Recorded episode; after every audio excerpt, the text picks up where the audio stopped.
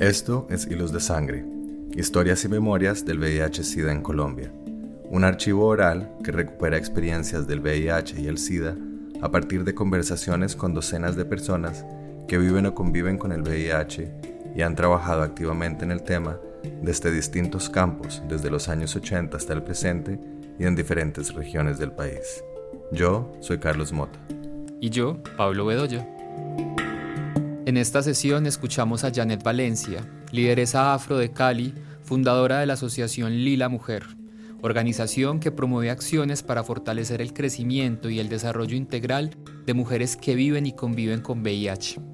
Janet ha hecho parte de distintos procesos organizativos en Cali, en América Latina y el Caribe, escenarios en los que se ha convertido en un referente local y nacional en la reflexión que vincula el racismo y la desigualdad estructural con la experiencia de las mujeres que viven con VIH, especialmente de las mujeres empobrecidas, racializadas y que habitan los territorios que han sido históricamente marginados en el país.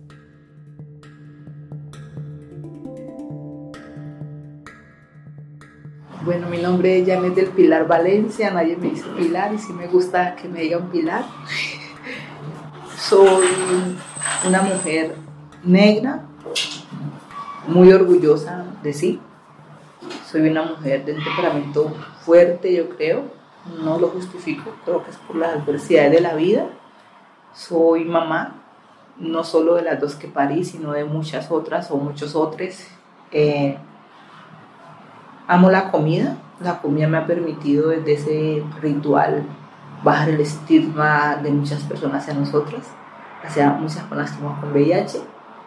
Em, y la relación con el VIH me vine a dar cuenta un primero de diciembre del, 2000, del 96, que fue que se hizo una marcha y Fundamor vendía unas camisetas yo bailaba danza en ese entonces. Entonces siempre cantábamos una canción que decía, mucho cuidado con el SIDA, eso se pega, eso se pega. Entonces mientras íbamos por la quinta, que no, nunca se me olvida, ahora por ahí cerca de la Universidad del Valle, yo le dije a un compañero, colgate un salvavidas, que este condón es el salvavidas. Y un año después yo salgo diagnosticada con VIH.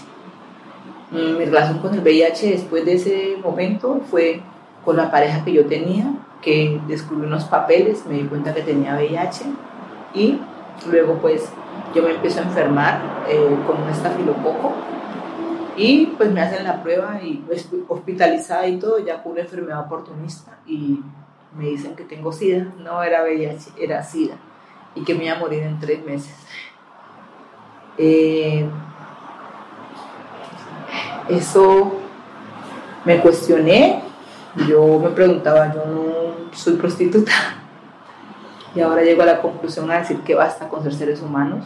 Eh, creía que eso solo le daba a esas personas, no tenía información del tema. Y como tal, entré con rabia, entré con mucho pánico. Lo único que sabía era que yo quería que que entrara un rayo de luz, pero yo ese rayo de luz no lo veía como cualquier rayo de luz, yo lo veía como cuando Jesucristo sanaba a las personas, que entrara todo esa, ese rayo y fuera sacando toda mi sangre mala. Pero después decía, no, pero si los órganos también quedan infectados, o sea que no, no pasa nada. Eh, ¿Qué le contaba yo a la gente en ese momento? Que yo tenía, como yo soy epiléptica, que yo tenía un tumor y que me iba a morir y que iba a dejar a mi hija y todo el cuento, pero la gente, cuando alguien se da cuenta, todo el mundo se da cuenta que tenés algo, ese, ese secreto de tercero es una gran mentira. Y ya la gente me iba alejando. Yo en ese tiempo era una lideresa no de VIH, sino de los procesos comunitarios del barrio. Me encantaba trabajar con los niños porque soñaba con tener una fundación para niños maltratados, escribía mucho, componía muchas canciones pero ese momento solo me dedicaba a proteger a mi hija y a protegerme a mí, me echaron de la casa donde vivía, me echaron del trabajo sin saber lo que pasaba, no les importó. Siento que esa sensibilidad de esos seres humanos y ninguno de mis compañeros en ese momento que estaban allí, defensores de derechos humanos, gente que ha trabajado con el 19 un Gustavo de Ruth, ninguno, ninguno, ahora es que vengo a hacer ese análisis, ninguno dijo, no, esta mujer está con eso, vamos a defenderla, que le devuelva su trabajo, porque cómo va a vivir y todo el cuento, ninguno. Eh, empecé a vivir de las migajas, eh, a reclamarle a Dios por qué me ha tocado a mí. Eh, pensaba mucho en mi hija mayor, que era la que existía en ese momento, que yo decía, pero Dios mío, ¿cómo, voy a dejar a mi hija? ¿Cómo voy dejar a mi hija? Y yo luchaba y luchaba y luchaba y como que cada vez que alguien se daba cuenta yo entraba en crisis.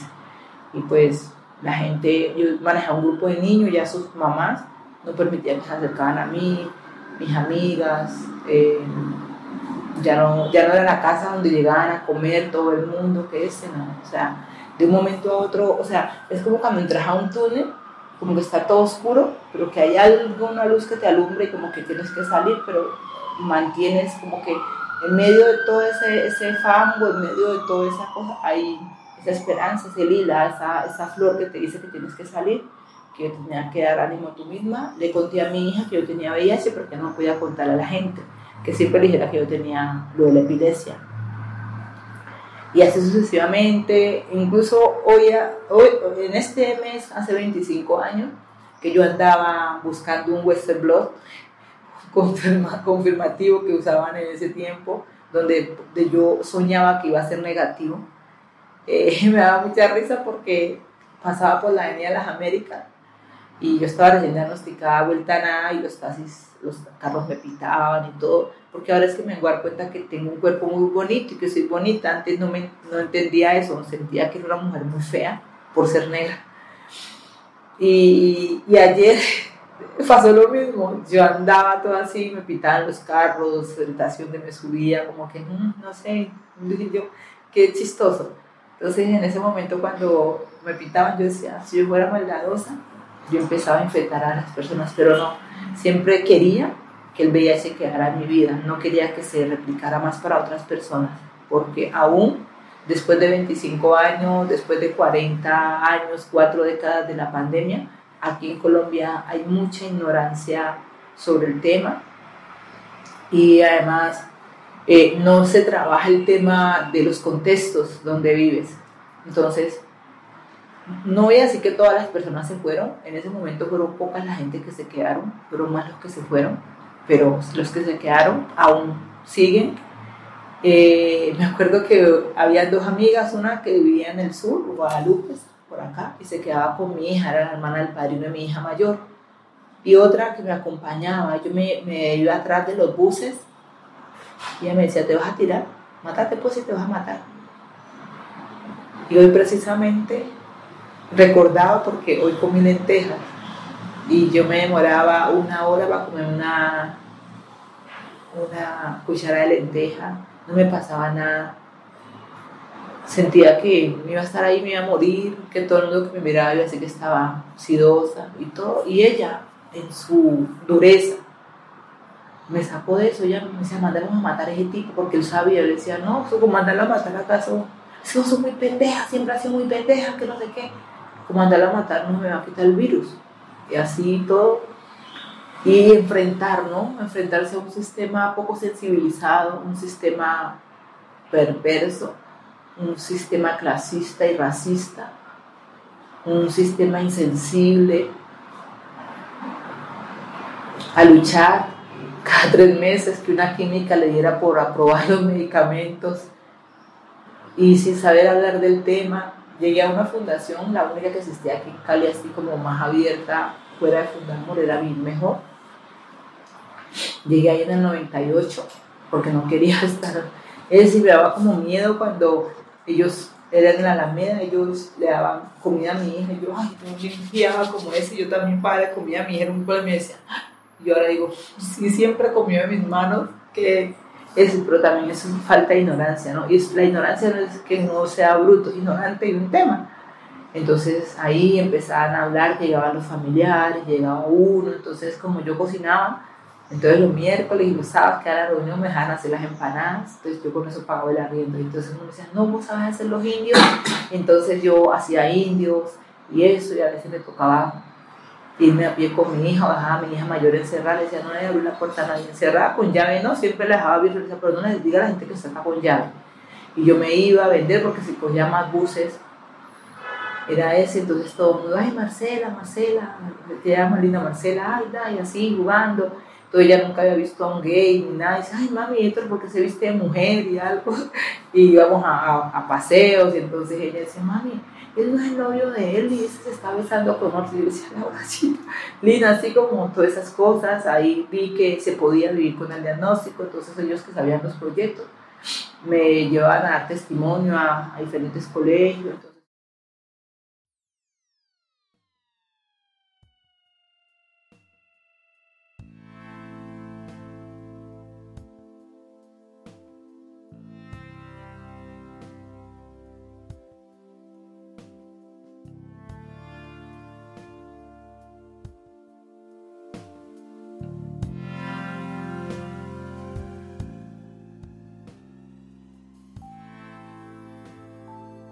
Fue pasando el tiempo y, como que más fuerza, retomé más fuerza, hicimos una, como una pequeña microempresa de, de bombones de chocolate, luego una un grupo de mujeres que estaban allí con ellos se separaron, que fue la Fundación Casagami, que se retiró, ahí estuve con ellos, con Elizabeth Torres, eh, Ligia, que ahora le tocó irse para Estados Unidos para sobrevivir y sacar sus cosas, porque nos entregamos total al otro, a la otra, y no vivimos, no tenemos una vida, queremos que vivan como vivimos nosotras, tenemos un corazón grande, esas, esas, esas lideresas innatas, esas empíricas desde lo técnico, pero que profesionales en saber dar amor, en saber comprender y en saber estar. Eh, me acuerdo que cuando yo quedé en embarazo de mi hija menor, Ligia todo el tiempo estuvo allí cuando eh, Gaby se retiró de, de, ir mejor, yo hice una tómbola, porque yo soy muy buena para crear cosas, hice una tómbola y ahí pagamos el primer arriendo y todo. Pero después no, no tomé como mucha posesión ahí, como que me, me alejé del tema, porque este es como, ¿cómo se puede decir? El, para mí, lo que está más arriba ahora hago el análisis se comportan como el gobierno, como esa, esa muerte estructural, entonces buscan que como que las otras nos peleemos, como que no validamos el trabajo de la otra y por ese, por ese empoderamiento, no, por ese poder mal, vamos aplastando a las otras. Eso es lo que yo puedo hacer ese análisis ahora de todo ese activismo en el VIH. No son todas las personas, hay un señor que yo respeto mucho que es Gustavo Campillo, yo, ese señor para mí es una eminencia con su trabajo, pero lo que yo viví aquí eh, es como siempre, siempre negra, negra. Yo le decía, yo tengo un nombre, mi nombre es Janet, ¿ves? Y como que empecé a sacar ese liderazgo que yo tenía. Entonces empecé un grupo que se llama, un grupo viendo películas de mujeres para mujeres.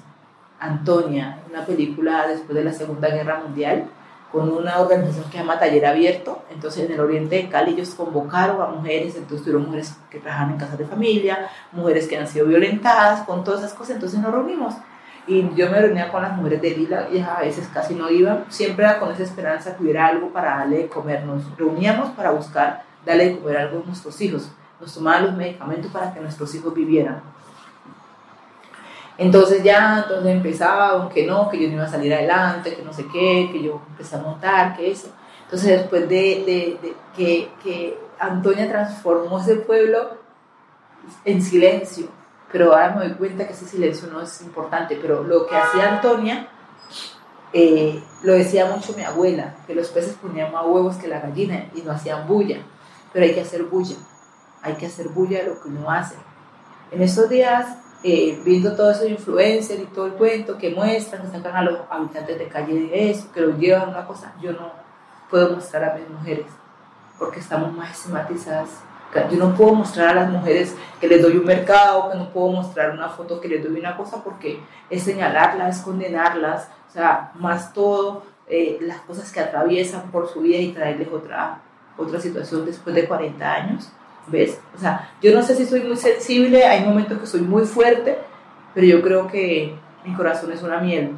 Y por todos esos procesos de esas mujeres que nos han abrazado, esa hermandad que se ha podido hacer y no. Entonces, ¿qué hice? Hice una estrategia que no iba a estar cerca de la gente activista de VIH.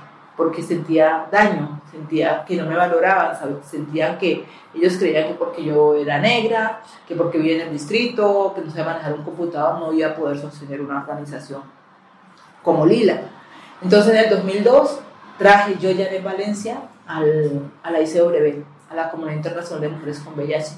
Yo no sabía ni escribir por internet, yo me metí y les dije que, una revista que Osvaldo Rado trajo, yo le dije, yo quiero saber de eso, tengo un grupo aquí en Colombia, y entonces me dijo Patricia Pérez, que era la coordinadora de la ICW en Argentina, hay un encuentro, ven, yo no sabía que era un pasaporte, yo no sabía que uno para viajar para otro país tenía que usar un pasaporte, entonces, mientras yo estaba llenando la ficha, una amiga que ya sabía el diagnóstico era en una cabina de esas internet.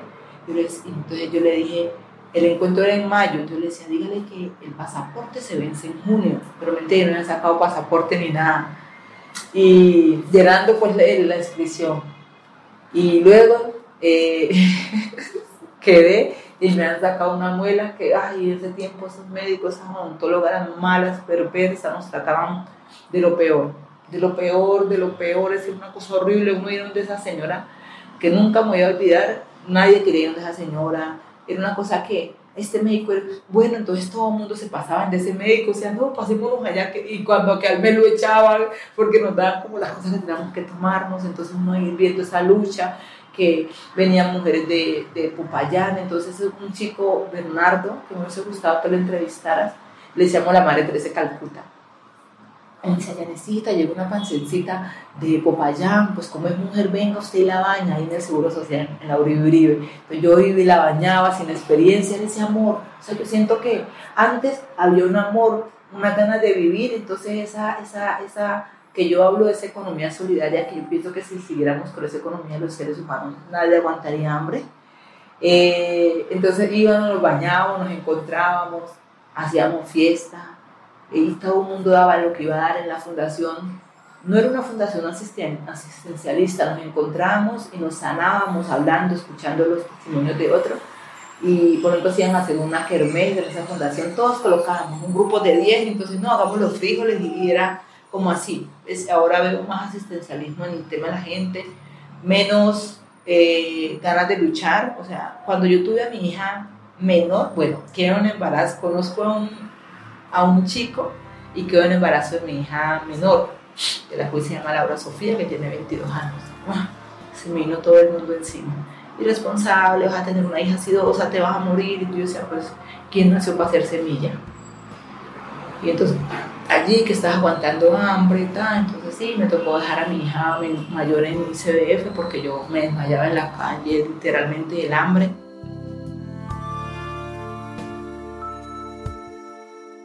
Diego Muñoz, uno que era parte de Vivir Mejor, él dijo que me hicieran una lluvia de bebé. Entonces, como en ese tiempo todavía no hemos ganado lo de la leche, ahora que le va la leche a los niños, entonces me hicieron pura leche y puros pañales. Y dos chicos eh, homosexuales, eh, Jones, John López y John Flores, ellos no fueron, entonces me ofrecieron su casa para ir a quedar allá y tener a la bebé allá. Entonces, cuando yo llegué a su casa, ellos tenían es que bienvenida no sé qué, digo yo, no, mi hija se llama Laura Sofía. Entonces le dieron el apellido, uno es el padrino y el otro es el papá adoptivo. Bueno, y el otro es el donante de semen, como dice ella. Eh, y pues allí fui a Argentina, mi primer viaje, yo no lo creía, yo no fui con, lo único que tenía puesto mío propio eran mis calzones y mi brasier, el resto toda la ropa prestada pero ahora hago un análisis. Esa gente, una trabajaba en la gobernación, Claudia, que no sé nada de la vida de ella, me prestó sus vestidos bonitos, del gusto que a mí me gustaba. Y yo no, no se puso a decir, ve, esta tiene VIH ni sino que sentí que me los prestó y todo. Y entonces mucho me, me daban consejos en el aeropuerto, no voy a hablar con nadie, que no sé qué, que lo otro. Y así, yo nunca había montado en un avión. Eso fue para mí. Y llegué allá y ver esa lucha esas mujeres que no se le rendían a nadie, no le rendían pretensión a nadie, si iban a hacer un foro a los tomadores de decisiones los ubicaban acá abajo y ellas allá arriba exigiéndole a ellos, pero aquí en Colombia se les, tenemos que rogarles y todo. Y yo dije, ahora que llegue a Colombia voy a ser visible. O sea, esas mujeres a mí, para mí, la de Perú, que Violeta Ross, la de eh, Bolivia, la Gisela Flores, como llegando, como que todas habíamos sido infectadas por nuestros esposos, por nuestras parejas Entonces, escuchan tantas cosas en común, mujeres y todo, y que eso fue que nació el liderazgo. Entonces, yo en medio de mi ignorancia, que era una mujer muy tímida, la gente no creyó, era una mujer muy tímida, y luego llega el diagnóstico, entonces tengo que pegarme como una garra para vivir. Y las mujeres que tenían el diagnóstico no se reunían conmigo porque decían que como la gente sabía que yo tenía VIH, entonces que ellas también, entonces mira, todo eso por cuidarse. Cuando hospitalizaban a las mujeres, yo me quedaba con sus hijos y siempre que me quedaba con ellos, cumplía el año. Me decían, ah, es que yo quiero comer de cumpleaños pollo. Yo sé yo dónde voy a conseguir pollo, pero conseguí el pollo. Entonces, ir a visitar a la mamá, ir allá, entonces eh, ir a los espacios, yo iba a los espacios y me, me, daba miedo porque no sabía hablar el tecnicismo que hablaban todos, ya Elizabeth Torres estaba pues como en las nubes, y fue pucha, y en el 2004 me hicieron la jugada como los políticos, le dio mercado a las mujeres y me quitaron la ICW, me quitaron la representación de la ICW, lloré mucho, lloré mucho, pero la ICW la traje yo aquí a Colombia y empecé, dije, no, voy a retirarme todo alrededor de la gente de VIH y empecé a fortalecer a los espacios que yo iba, a hablar de VIH en los otros espacios, taller abierto, Casa Cultural Chontaduro. Entonces, en el 2003 eh, me invitaron a un foro en el oriente el distrito, en el Comité Institucional de la Comuna 14, donde estaban muchas organizaciones. Entonces yo aprovecho eso y entro al Comité Institucional de la Comuna 14 con dignidad, porque entonces cada 15 días habla, trabajamos sobre violencia, violencia intrafamiliar, violencia urbana y, no me acuerdo la otra violencia, pero un comité bacanísimo donde todos éramos importantes, se reunía Cámara de Comercio, toda la organización, eh, Fundación Carvajal, todo eso. Entonces cuando me tocaba a mí, yo aprovechaba ese don que tengo que es la cocina, hacía el super arroz de leche, así bien bonito, entonces le decía, ayúdame a hacer el latte, entonces yo tenía que convocar todo, entonces yo decía, yo hago lo mío, pero yo respondía por la el trabajo que me tocaba hacer. Y empezábamos a reunirnos así. Entonces eh, yo veía todo las mujeres y todo, y siempre decía que tenía VIH y llegaba ahí Lila, entonces ya todo el mundo Lila, Lila, Lila y todo. Y así, entonces cuando empezamos a, a, ver las películas, nos vimos Antonia, después nos vimos eh, Lucía, que eran unas mujeres que sembraban caña en Cuba, pero que la que era más joven se dejaba maltratar más del esposo, no sabía ni leer, y vino un, voluntario y le enseñó a leer, así, era así. Y otra, eh, eh, que una mujer tuvo que ahogar a su hijo para poderse liberar del marido, eh, y así, películas así que te, te, mueven, como que eso de mujeres, nuestros colores, no sé si lo has visto, mujeres de colores, color púrpura entonces todas esas cosas, entonces había una socióloga que era trabajadora en la autónoma, que es Elizabeth Gómez, que es Tita, pues que era, en ese tiempo estaba allí, Gustavo Calle, entonces muchos nos acompañaban. Entonces, pues ya Taller Abierto nos dice, tienen que traer los logos de sus grupos. Entonces yo busco a la hija de una señora que trabajó conmigo en la alcaldía, que dijo que me echaron a mí en la alcaldía que yo estaba trabajando. Y ella, digo, ay, Paolita, ella es arquitecta, pero ella había hecho como, ya era buena en diseño y me gustaba su diseño porque a mí me gustan las cosas de calidad, las cosas bonitas, sencillas pero bonitas. Uy, tengo que hacer, entonces yo me vine por acá cerca y estábamos haciendo el logo y todo, unas, una flor con tres, eh, una lila, así como que unas ovejitas fueran entrando y después cuando llegó la mamá y salvó el logo, porque hizo unos pistilos de siluetas de tres mujeres y ahí ya, y después cuando que lila, entonces, eh, en una casa que me han dado posada a mis hijas y a mí, una familia que una yo estaba en la calle, me desmayé y ellos cogieron a mis hijas, me llevaron a la clínica y ahí mi, mis hijas terminaron diciéndoles papás. Y entonces, ¿qué es lo que usted más quiere? Digo yo a mis hijas. Entonces, bueno, vamos a buscar un nombre con los nombres de sus hijas. Entonces, Lila, Lina y Laura. Entonces, libertad, ilusión, luz, amor. Y cuando llegamos, otra mujer dijo, Lila, mujer. Entonces ahí se quedó Lila mujer. Entonces que cuando estamos con libertad podemos encontrar la luz que nos lleva al amor y a confiar en la ilusión de alcanzar nuestro sueño y hacerlo realidad. Entonces una mujer llena de, de, libertad, de ilusión, de luz y el amor que quiera tener. Entonces yo por eso, como soy libre, yo donde llego soy una mujer que vivo con VIH, una mujer sobreviviente de cáncer y, así sucesivamente. Y después empezamos a vender camisetas la gente lleva la, la lila manía y todo el mundo lila y todo y así, los objetivos y todo. Y después fue, pucha, y estaban, yo no sabía que era una misión, que eran unos objetivos, que era una cosa, y entonces un trabajador de taller abierto se iba y nos explicaba y todo, y yo en el 2003 me diagnosticaron cáncer. Entonces ahí, de un cáncer de cervix. Y no, y listo, y todo yo, mm, listo. Entonces cuando eh, yo dije, en el 2009 el objetivo, ¿no? Que uno se proyecta, las proyecciones que teníamos. Entonces yo coloqué que en el 2009 teníamos casa propia.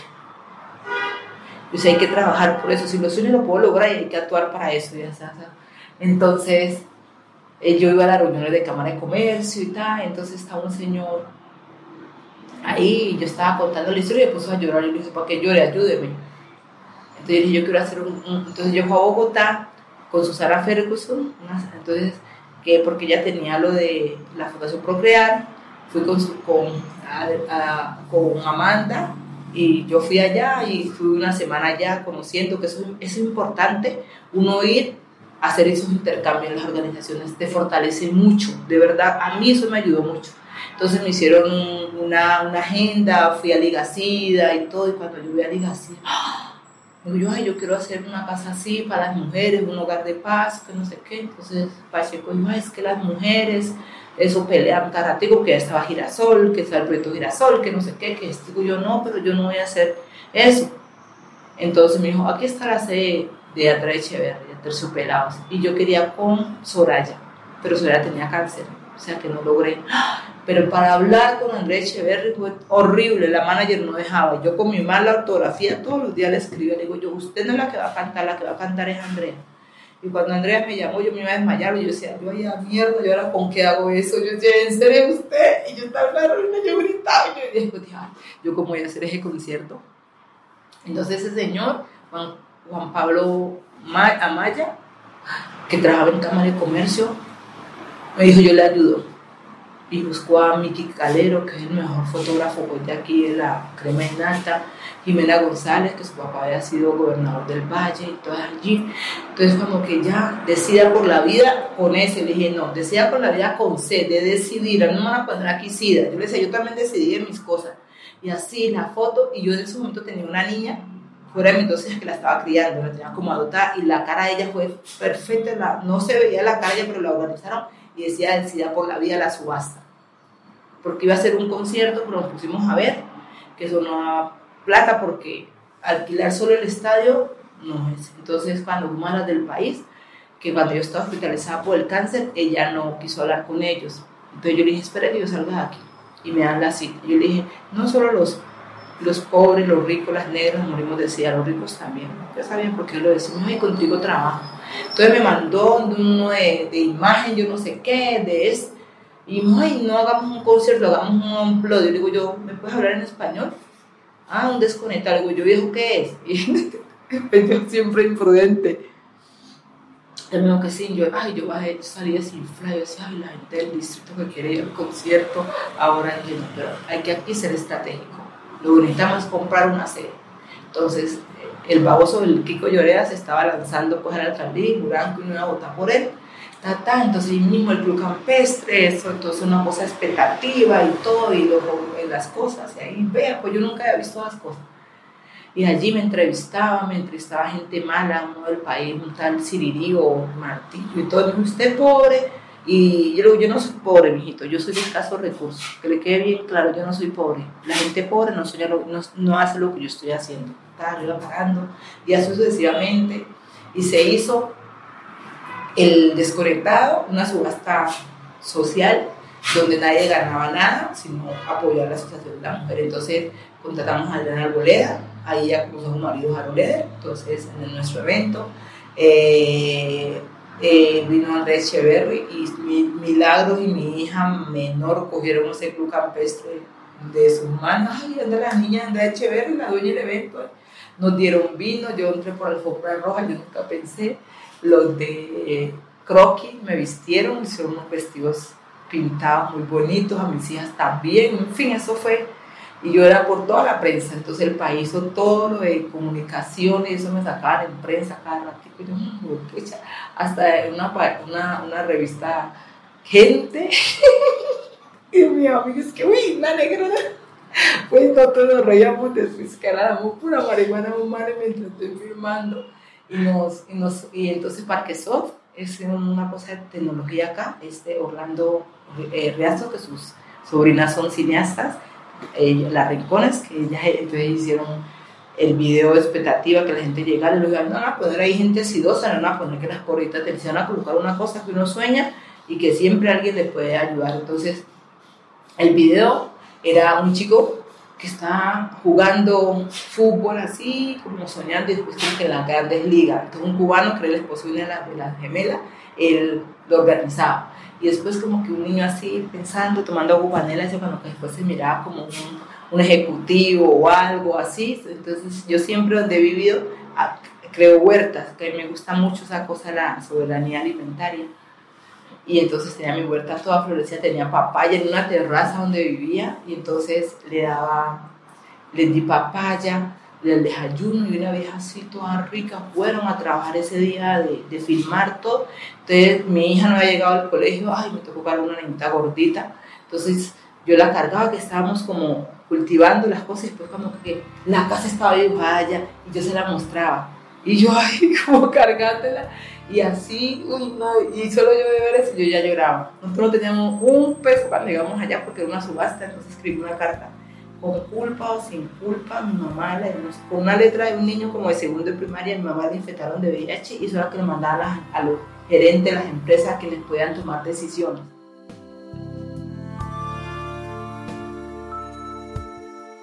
Cuando la gente se dio cuenta que tenía VIH, iba a empezar a tomar firmas para sacarme. Entonces yo le dije a Yadira, hagamos unas charlas aquí, llamamos a las mujeres, les dijimos, eh, les empezamos a hablar sobre la salud, sobre autocuidado, todo eso, cuánto pesan, cuánto miden, eh, si se hacen el autoexamen, todo eso, empezamos a hablar de infecciones de transmisión sexual. Entonces yo le dije, yo no me apuesto con ustedes, bueno, que apuesto con ustedes son sus maridos. Y entonces la señora ya bajó allí, la dueña de la casa, doña Hilda, que ahora no tenemos una buena relación, pero ya esta casa no es de ellos, esta casa es mía. Y después de que usted se acepte, nadie tiene que sacarle en esa casa. Viví 10 años y ahí me pasé a vivir a mi casa. Ahí nació Lila, se creció y la gente, bueno. Entonces, en el hogar infantil donde estudiaba mi hija también, muchas mamás le decían a la directora, ay, solo le da miedo que ella ya tiene sida, sáquela porque yo no tenía comida, entonces yo vendía trucha, vendía aguacate, pero no en platones, ¿no? Yo hacía preventa. Eh.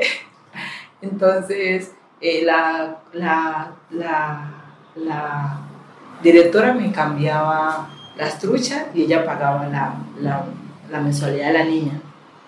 Y yo iba a hacer así, y me daban comida. Entonces, por ejemplo, que quedaba lenteja o algo, tú me lo para la casa, entonces yo lo que pagaba era el arriendo, la seguridad social y, y eso. Y entonces él le decía, no va a pasar nada, porque ella me quería mucho, porque mi hija mayor nació en una fundación de la mamá de ella, que era doña Carmen Borrero, el hogar de la madre joven. Entonces, desde ahí, ese lazo, esa mamá que se pudo crear con nosotros, entonces ella amaba mucho a mis hijas y nunca me iba, entonces mantenía pendiente el estudio de Laura, que se le acabó la leche, le decía, Liliana, le acabó la leche a Laura, que se le acabó la leche a Lina, que en diciembre nos compraba los calzones, Liliana, todo, y cada vez que alguien se daba cuenta que yo tenía el diagnóstico, yo iba y la trataba mal a ella. Yo, yo así, ¿ves? Y me la sentaba en la oficina a llorar, a llorar, a llorar. Yo pienso que alguien que me soportó con el diagnóstico fue Eliana Leal. Ella, y ahí firme, nunca le dio miedo que, pues, comer de mí, ni que mis hijas, nada. Mis hijas eran sus, sus hijas, son sus hijas. Esa, esa, y entonces, y yo me enojaba y cuando convulsionaba y cuando me hospitalizaban, entonces la señora del hogar infantil cuidaban a mis hijas. O sea, en el hogar infantil, las profesoras ni el personal nunca, nunca fue, nunca me discriminó. Y entonces ella me conseguía, entonces una vez, pues, hay cosas muy duras, pero después empecé a reír. Cuando llegó lo de la ICEO, empecé a viajar mucho, a conocer muchas cosas, a ver, a conocer lo de, lo de, eh, lo que es lo político, todas esas cosas, de los conceptos de, de, de, VIH, que una persona MBS, una persona vive con VIH, ta, ta, ta, ta, todas esas cosas, ahora lo de Código 2000, entonces vas conociendo muchas cosas, lo que es la, a ver si me olvida esa frase, eh, la, la, la, advocacia, todo eso de, de, de, lo político, todo. Entonces, eh, y cuando empecé a andar, a salir en, en la prensa, fui mujer cafán de aquí de Cali y todo, entonces me iban a dar el premio, pero me gané un, un, evento para 15 días para México sobre mujeres de Latinoamérica y el Caribe, yo le dije a la señora de Cafán que a mí ahí va a estar la mujer del presidente. Le digo yo, no, a mí lo que más me llena es que aún después de 13 años con el diagnóstico, mis amigos, mis hijas me quieren y yo voy para México. Yo le dije, y no pueden entregarle ese premio a mi hija, mira, no se lo entregaron. Entonces, ah, yo disfruté más en México y yo me fui más allá y siempre, además que yo quiero estar cerca de señora. Bueno, y así sucesivamente fuimos creciendo. Luego, en el 2005, conozco al nuevo director de Fundamor, Guillermo. Dios mío. Yo llegué a una reunión a Fundación FES. Yo llegué tarde porque yo iba a pie, no tenía plata para el transporte. Y yo iba con un hambre y estaban haciendo, dieron el refrigerio y yo por dignidad no comí, porque me dio pena y yo no, yo llegué tarde, no voy a comer. Y ahí cuando yo llegué ya estaba acabando la reunión, ustedes me lo presentaron, ustedes me dijeron, ah, él es el director de Fundador. Y yo, ah, eso no era un viejito, y el viejito de mi papá, yo ahí. En el 2004, con el CINED, hicimos empezamos a, a, trabajar sobre derechos humanos y en el 2007-2008 hicimos una escuela de derechos humanos. Entonces, en ese momento llegó una mujer de ICBF que le una madre comunitaria, nosotros colocamos una tutela porque la habían sacado. Esa tutela se demoró, entonces el, el CINED eh, eh, Javier Medina nos ayudó mucho. Y la tutela sale a favor de ella y hacía dos días había muerto cuando sale el fallo. Y sale que a todas las madres comunitarias tienen que pagar un salario mínimo, tenían que devolverle toda su... Ese, ese, esa tutela la colocamos nosotros. Y eh, las madres comunitarias no saben que fue Lila, por eso te digo que los peces ponen huevo y no hacen bulla. Eh, y con ellos hicimos el primer encuentro de mujer VIH en Mujer, Salud y Pobreza, VIH, Salud y Pobreza. Hicimos ese, el primer encuentro en el 2000. El, primer encuentro que hicimos fue con Fundamor, Elizabeth Torres, que no me acuerdo la fundación de ella, y la mujer, que se llamaba Niños y Niñas infectados con VIH. Y entonces yo escribí la frase, que los vientos se encuentren para que iba la vida. Eso fue el eslogan del... Entonces, eso fue en septiembre y nosotros en el primero de diciembre, en el marco de la no violencia contra la no, en noviembre, en el marco de la no violencia contra la mujer, el primero de diciembre hicimos nuestro foro sobre mujeres VIH, salud y pobreza con el CINED. Y vinieron 80 mujeres de todo el país, vino una chica Inés de, de, de Medellín, vino una cantidad de gente. Y entonces ahí siempre me encanta empezar los encuentros con películas. Y colocamos en ese tiempo La jinete ballenas, como que fue. No, Sí, jinete ballenas. Entonces, sobre eso es el hilo conductor de, de todo el, encuentro. Entonces, e hicimos aerorumba, no, aerorumba no, eso se llama biodanza, hicimos mandalas y todo eso. Entonces, allí, y luego hicimos el encuentro, las mujeres solas con VIH y los talleristas y las talleristas. Pero luego se hace el foro, donde se invita a toda la sociedad civil, a los tomadores de decisiones que no fueron y todo. Hicimos un mandato. Y ahí salió la gana de hacer la red de mujeres populares con VIH. Yo no hago parte más de la red, pero fui yo la fundadora en el 2007, que es, y en el 2008 hacemos el otro foro, el siguiente foro, y ahí entonces, en todo 2008 y 2000 estábamos creando la red, encontrándonos con los diferentes, eh, eh, los diferentes departamentos, no regiones. Entonces Cúcuta, que se reunía en el Pacífico y todo, y así. Entonces UMPA apoya en ese momento de esa red también de mujeres. Y era un problema por cuáles mujeres populares, entonces no tenían el concepto de la educación popular, la que ahora es la directora de la red no tenía ese concepto, y yo sabiendo que trabajamos con el CINED y teníamos esto. Entonces, en el 2010 hacemos otro encuentro sobre mujeres con VIH en contextos de pobreza y hacemos el foro, pero hacemos una caminata hacia la gobernación del Valle y hablando todo y haciendo performance y hablando todo el tema del VIH. Desde ese tema desde entonces siguió la reta y encontrándose un padio recurso para la parte de comunicación, el cine, todo listo.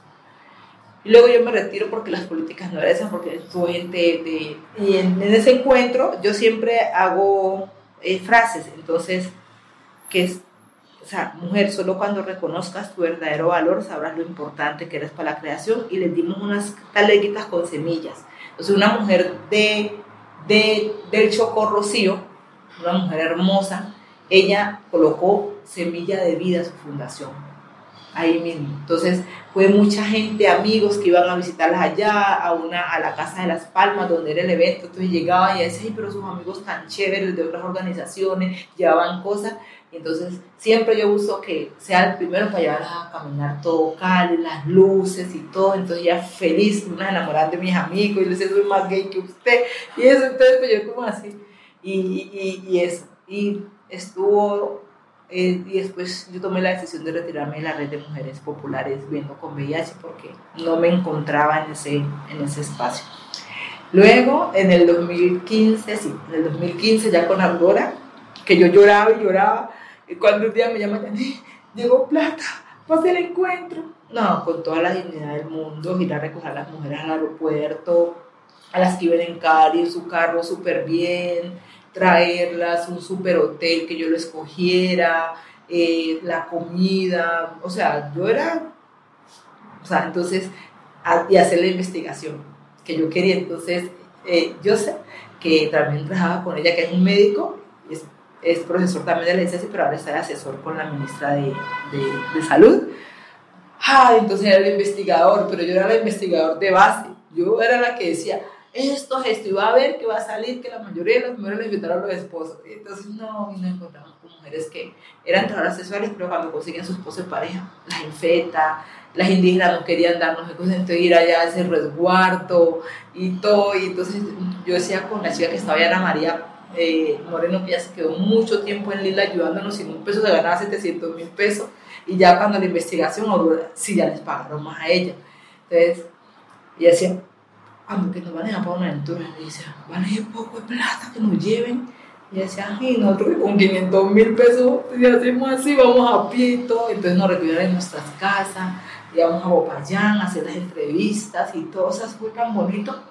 Pero hay mucho egoísmo y mucho clasismo pero yo en muy oriente de Cali, entonces me fui haciendo amigo de Cámara de Comercio, de la Fundación Carvajal. Entonces, cuando el director de la Fundación Carvajal, yo voy y le digo, eh, el doctor Pizarro, le digo yo, quiero hacer un concierto para comprar una semilla, una utopía. Le digo yo, bueno, déjeme ir 10 pasos atrás de esa bendita utopía.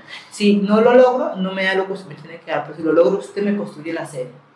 Entonces, sí, porque yo no tenía plata. Y una construcción, siempre uno planifica algo y sale mal. Y yo, y ellos como construyen, yo si la coordinan ellos, ellos no la van a algo. Media, la hacen toda. Y eso fue, y fue un cálculo súper bien. Entonces todo el mundo decía que Pizarro está enamorado de mí. Y yo, ay, porque yo le decía, ay, Puma Blanca, ven, necesito tal cosa, así. Porque ah, yo, yo no soy de protocolos, no sé si te has dado cuenta. Entonces, ah, y pues a veces la gente también te, porque yo, pues, una vez diciendo lo que siento es mi forma y yo ya no tengo por qué dejar que me cuestionen. Entonces, eh, cuando llegamos al Club Campestre, Cintia Montaño, que es una mujer que nos apoyaba mucho y sobre con Cintia Montaña en los encuentros hicimos una canción con las mujeres, ella les iba preguntando y cuando ya el foro salió la canción Seguiré.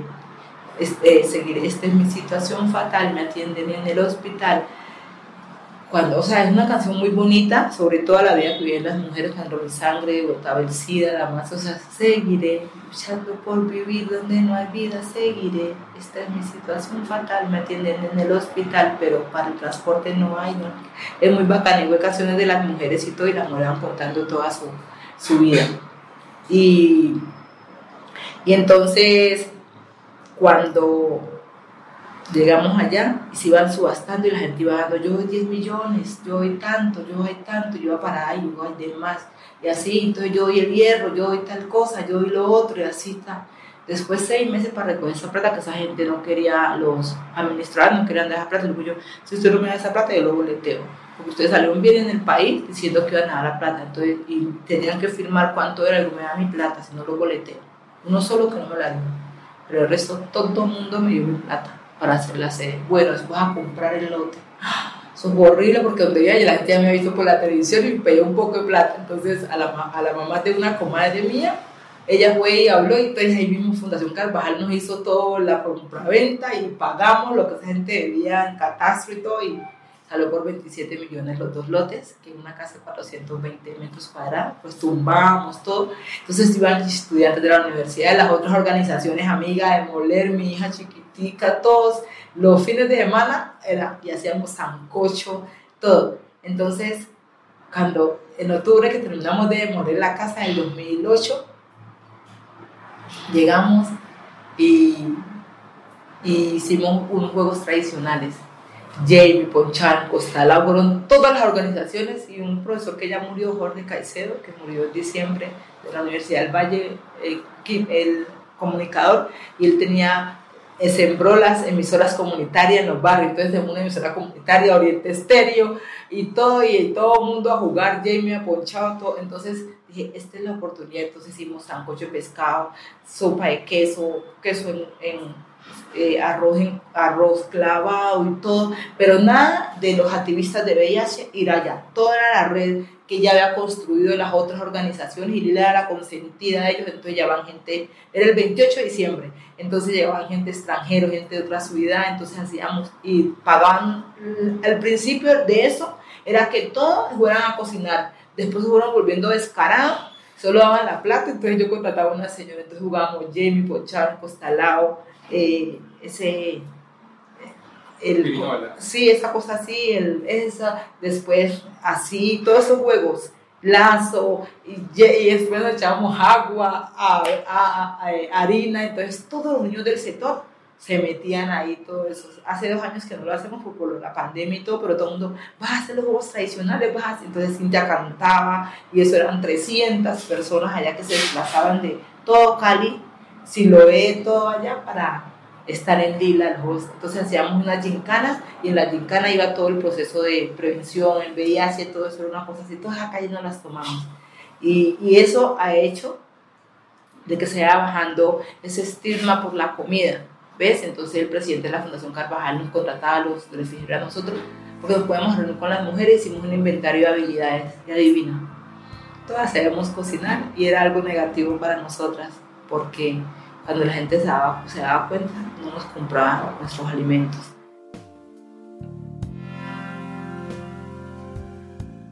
Lo que yo viví de la gente que conocía, que los idosos era como gente mala. Yo entré a una iglesia evangélica, ay Dios mío, porque sí, yo entré, me bauticé en una iglesia evangélica, pues para que Dios, ese, pues me gustaría volver, pero en ese momento también busqué ese como amparo, pero también, y como yo venía de abrazar a la gente, besar a la gente, y uno también sentía como esas cosas también, como esa, ese rechazo, que ahí en los 90, de lo que yo vi con el tema VIH, nos tocó muy duro. O sea, yo veía, por ejemplo, una vez en Vivir Mejor salieron a vacaciones la Semana Santa, eso es un miércoles santo, y al otro día, el lunes, ya había muerto alguien de la gente que yo más quería.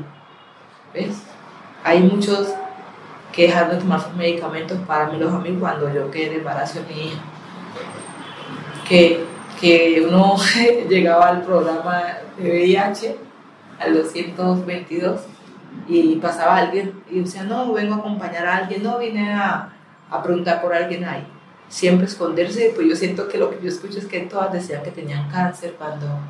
Entonces, ahora el cáncer es peor que el VIH pero preferíamos decir que teníamos cáncer que decir que tenía VIH. Decías, tenés cáncer, te va a empezar, tener VIH te rechaza. Eh, sí, a muchos lo echaron de los trabajos cuando dieron cuenta. Muchas familias, sus familiares atrás del último cuarto de la casa, separarle todo. Y aún la gente todavía tiene miedo, no sabe todavía el contexto. Eh, aunque sabes que todos nos vamos a morir, a uno le da miedo en ese tiempo saber que dan un diagnóstico así y que no te lo buscaste, pero también ese análisis de que de cualquier cosa nos vamos a morir, ¿no? y también ser mi conciencia que por parte mía yo no infectaba a nadie ni infectaría a nadie eh, con el diagnóstico. Pero desde los 90 ahora a esto siento que no ha cambiado nada en la parte de las mujeres y género porque los hombres heterosexual es muy difícil que tener una mujer con VIH visible, ¿no? Porque tengo casos que querían tener algo conmigo pero me han escondido por, la red de amigos que tenemos para que la gente no se dé cuenta, ¿te imaginas? Decía, no me escondo mi música, me voy a esconder de vos. También es muy chistoso que eh, de pronto te guste a alguien y por solo tener el diagnóstico le puedes decir me gustas o tratar de coquetearle porque sabes que ya por el diagnóstico te van a rechazar no sabiendo que si te tomas tus medicamentos no vas a infectar a nadie. De de que en los 90 una persona con VIH la gente cree que toda la familia, entonces también tus hijos entran allí a ser discriminados. Yo coloqué una fábrica de empanadas y eso volaban, eso no quedaba nada. Inmediatamente se dieron cuenta que tenía VIH, eso fue cayendo. No siguió nada. O me da mucha risa porque a veces yo iba a hacer aseo a casas de amigos que tenían el virus y sus familiares no sabían que tenían ellos el virus o si sabían entonces, me dan como su comida de otros días que sabían que yo no me la podía comer porque siempre decía, yo no quiero eso. O mi hija ya está en poder decir, mamá no puede comer eso porque mi mamá tiene lo mismo que tiene su hijo. yo dije, no, yo voy a comer a otra parte, como eso. Eh, también trabajé construcción y la señora con la que trabajé construcción, un, líquido que nos hace daño a nosotros. Yo con tal de sobrevivir no me pagó y apenas la gente se daba cuenta, también trabajé en la alcaldía de Yomaro, Rodríguez, haciendo aseo con una mujer que ahora es guarda de, de tránsito y era guardia y ya quedó trabajo haciendo, y siempre me acompañó. Y la señora, cuando dio cuenta que tenía VIH, me empezaba a hacer las cosas más duras. Había otra supervisora de amor que ahora no me habla porque yo, es una mujer también negra, no me habla porque yo apoyé frente a Francia, una mujer que admiro mucho y, y, ella siempre buscaba que yo no usara esos líquidos, algo, y sabe usted la consiente mucho a ella, que no sé qué, y todo, sí, el tipo, o sea, ver morir, o sea, es ver cómo se, se formaban con esos medicamentos, el triciban, que era la tricibarriga, tomarse un poco de pastas, yo me llegué a tomar diariamente más de 40 pastas, y era horrible, la vomitaba y volvía, y esconderlas cada vez que iba a vivir en una casa y la descubrían, que se daban cuenta que era papiriache.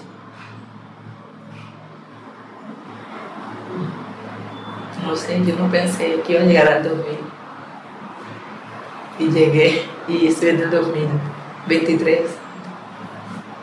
Y he crecido. Y que me quiero y estoy creciendo más. Ahora estoy buscando el amor propio de Yané, para Yané y no sé, todo el tiempo estoy creando, maquinando y, estoy en era de crear un movimiento de mujeres con VIH, pero con varias, varios ejes y fuerte porque quería formar un movimiento solo de mujeres indígenas y negras.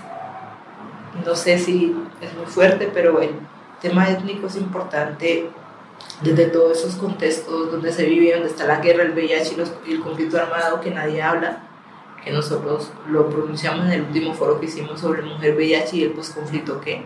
Entonces hicimos un video donde decíamos que no nos invitaron cuando estaban en Cuba tomándose su vino, su, su whisky o su brandy, no nos, no nos Entonces yo pienso que ahora en los acuerdos de todo eso, eso que hay que meter el tema. No tengo la fuerza para meterlo, no sé cómo hacerlo, pero sí. Y los 90, pues, este mes hace 25 años, estaba en una odisea que no sabía si iba a vivir o iba a morir. Y ahí escribo para aceptarme, solo cuando reconociera mi verdadero valor sabría lo importante que era para la creación, que yo tenía que fortalecerme mucho desde adentro para soportar todo lo que venía desde afuera y, y para saber que atrás de mí venían otras. No sé si lo estoy haciendo bien, quiero hacerlo mejor, pero hacer que ellas abran simbólicamente esa puerta y que se acepten a ellas.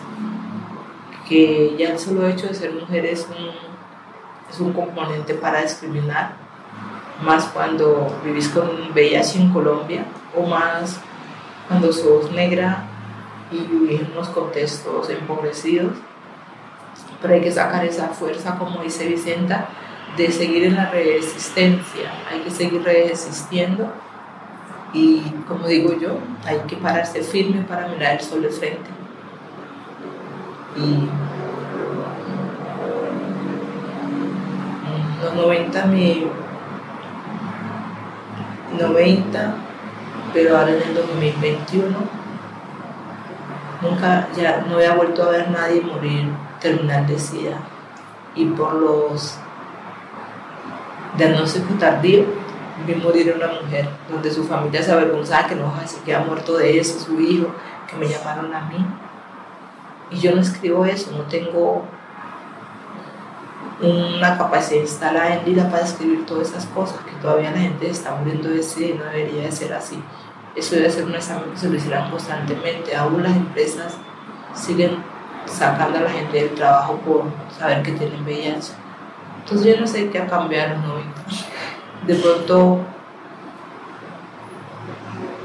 ahora me gustaría de pronto, no sé, siento que para la mujer de Petro para mí no, no da esperanza como una mujer de un proyecto, y lo puedes escribir ahí, como un proyecto del cambio, no. Ella no va en la línea que va su esposa, en la línea que va a Francia. Es una revista. Y no sé, ahora hago parte del movimiento de mujeres con VIH, soy la gobernadora en Colombia, soy la directora de Lila.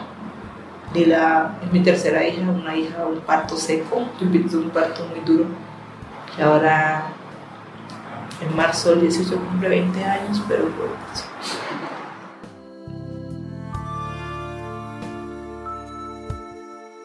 es fuerte.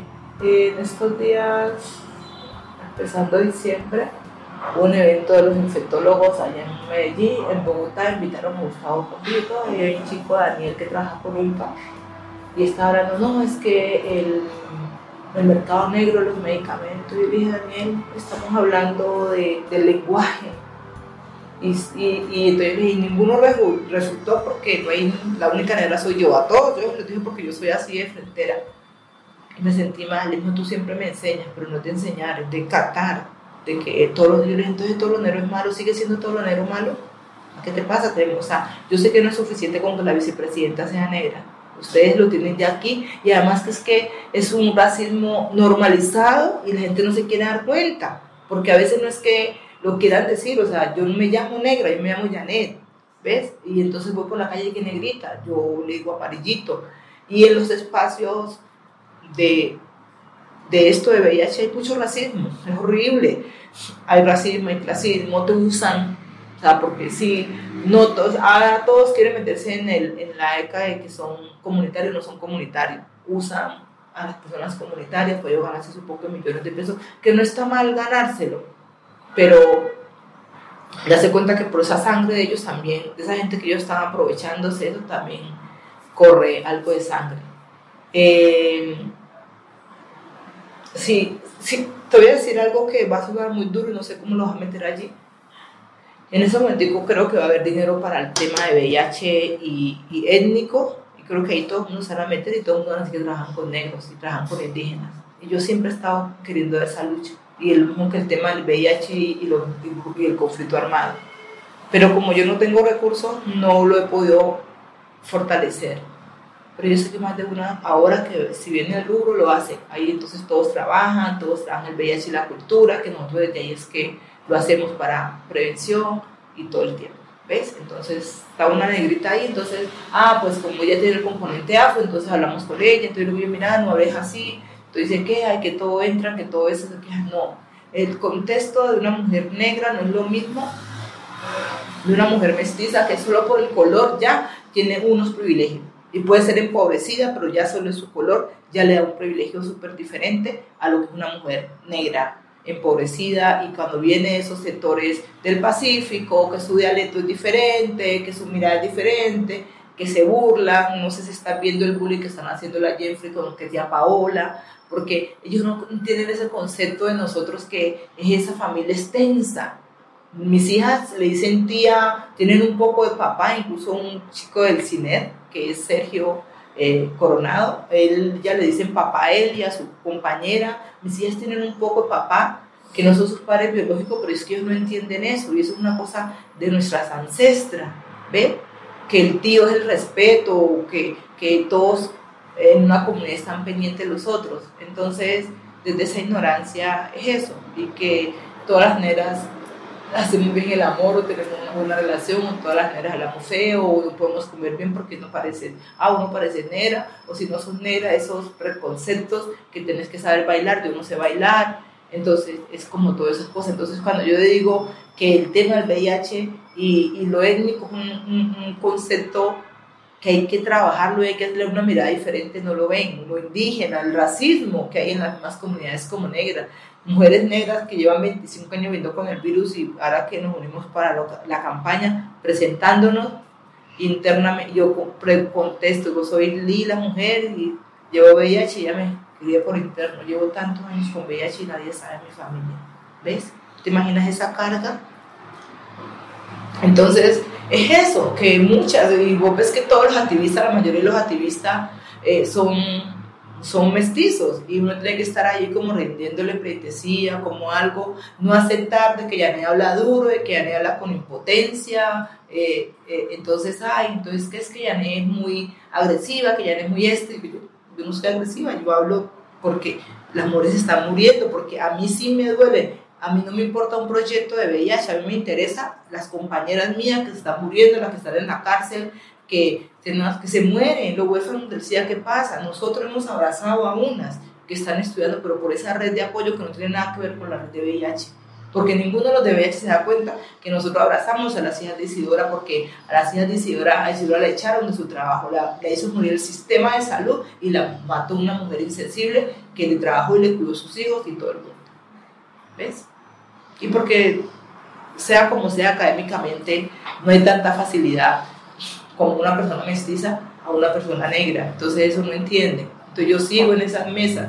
Yo siento que de los años más fuertes mío en VIH fue el 2004, como esa humillación de esos otros líderes, y ahora en el 2020-2021, con eso de que se hizo del comité de, redes con VIH, es una cosa tenaz, tenaz, tenaz, y todo es el importante, todo es la plata, o sea, se hizo un proyecto grande que podíamos visibilizar todo eso de, de, población clave, pero era quién hace el, el, ¿cómo se llama eso? La, la consultoría, entonces yo me meto en esta, yo hago este, todo el cuento, entonces yo que no tenía toda esa capacidad de escribir, yo, me metían por meterme y yo lo compartía con otra mujer que me ayudaba en Lila para que me ayudara a escribir las cosas, así, y por ejemplo, la otra la compartí con dos mujeres que siempre nos han estado apoyando en Lila, que es una trabajadora social, educadora popular, y, y Lady Ana, que está trabajando. Entonces, no, compartamos eso. Y yo consigo la gente, entonces yo,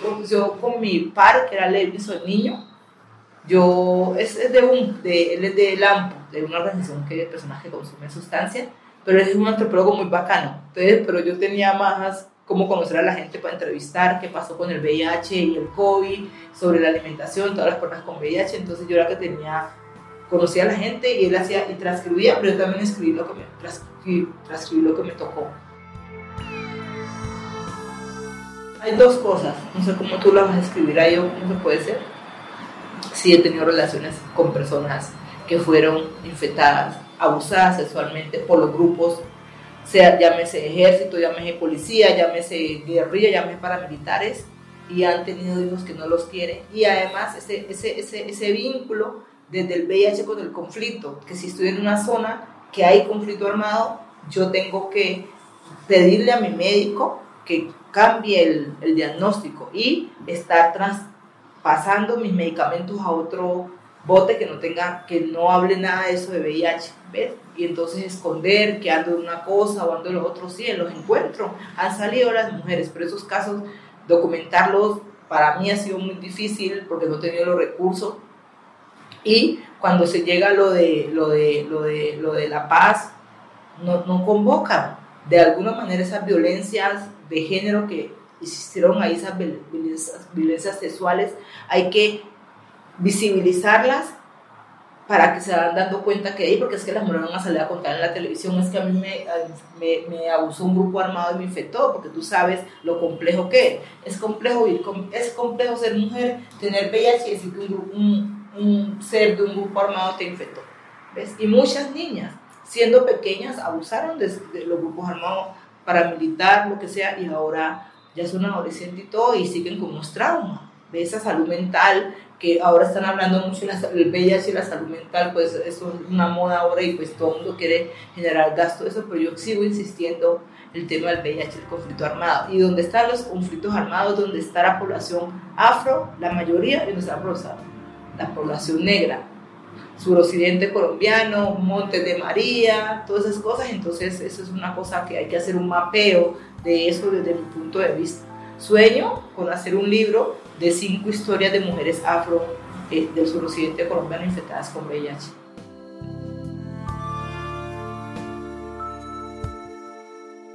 Lila, que ha hecho transformar la vida de una mujer negra tímida que no se atrevía a hablar ni a mirar a nadie a los ojos porque creía que, que los que tenían un cargo eran personas y esas no son personas, son unos seres que estudian. Eh, Lila Mujer eh, le dado la oportunidad a muchas mujeres de decir que sí se puede seguir viviendo. La mujer tiene cuatro áreas de trabajo, que es economía solidaria, prevención en salud sexual y reproductiva, eh, derechos humanos y la parte psicosocial. Lila es una organización que tampoco ha cumplido todos sus sueños de tener un lugar de paso para las mujeres que vienen en otros departamentos que tienen a control aquí. Eh, no ha cumplido el sueño de tener un equipo de trabajo para tener la capacidad de respuesta, pero Lila es una organización que ha albergado a muchas personas, ha permitido que muchas personas sueñen y que sigan soñando a través de esas otras organizaciones que se han aceptado, de esas otras personas eh, que estudien, mujeres que estudien, que terminen su bachillerato. O sea, la mujer no se ha enfocado solo al tema de VIH, sino al tema del ser humano, de construir, fortalecer proyectos de vida. Y es ven, conoce nuestro proyecto y si te gusta, te construimos juntos nuestros proyectos de vida. Es a eso que, que invitamos. O sea, no queremos seguir siendo una organización de asistencialismo, no queremos hacer una organización que fortalezca proyectos de vida.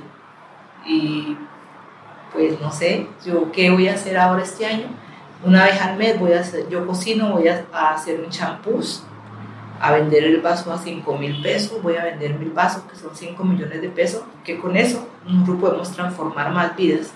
Para prevención, necesitamos trabajar prevención, necesitamos trabajar eh, sensibilización eh, y quiero hacer un sueño que tengo desde hace años, hacer una carrera que se llame No me corras, corre conmigo sobre el tema de VIH.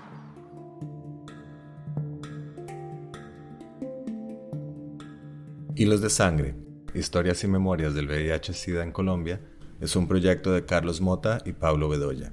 Edición de audios, Juan Camilo Ortiz. Con apoyo de Penn Mellon Just Futures Initiative, Museo de Arte Moderno de Bogotá y Grupo de Investigación en Intervención Social, Universidad de Antioquia.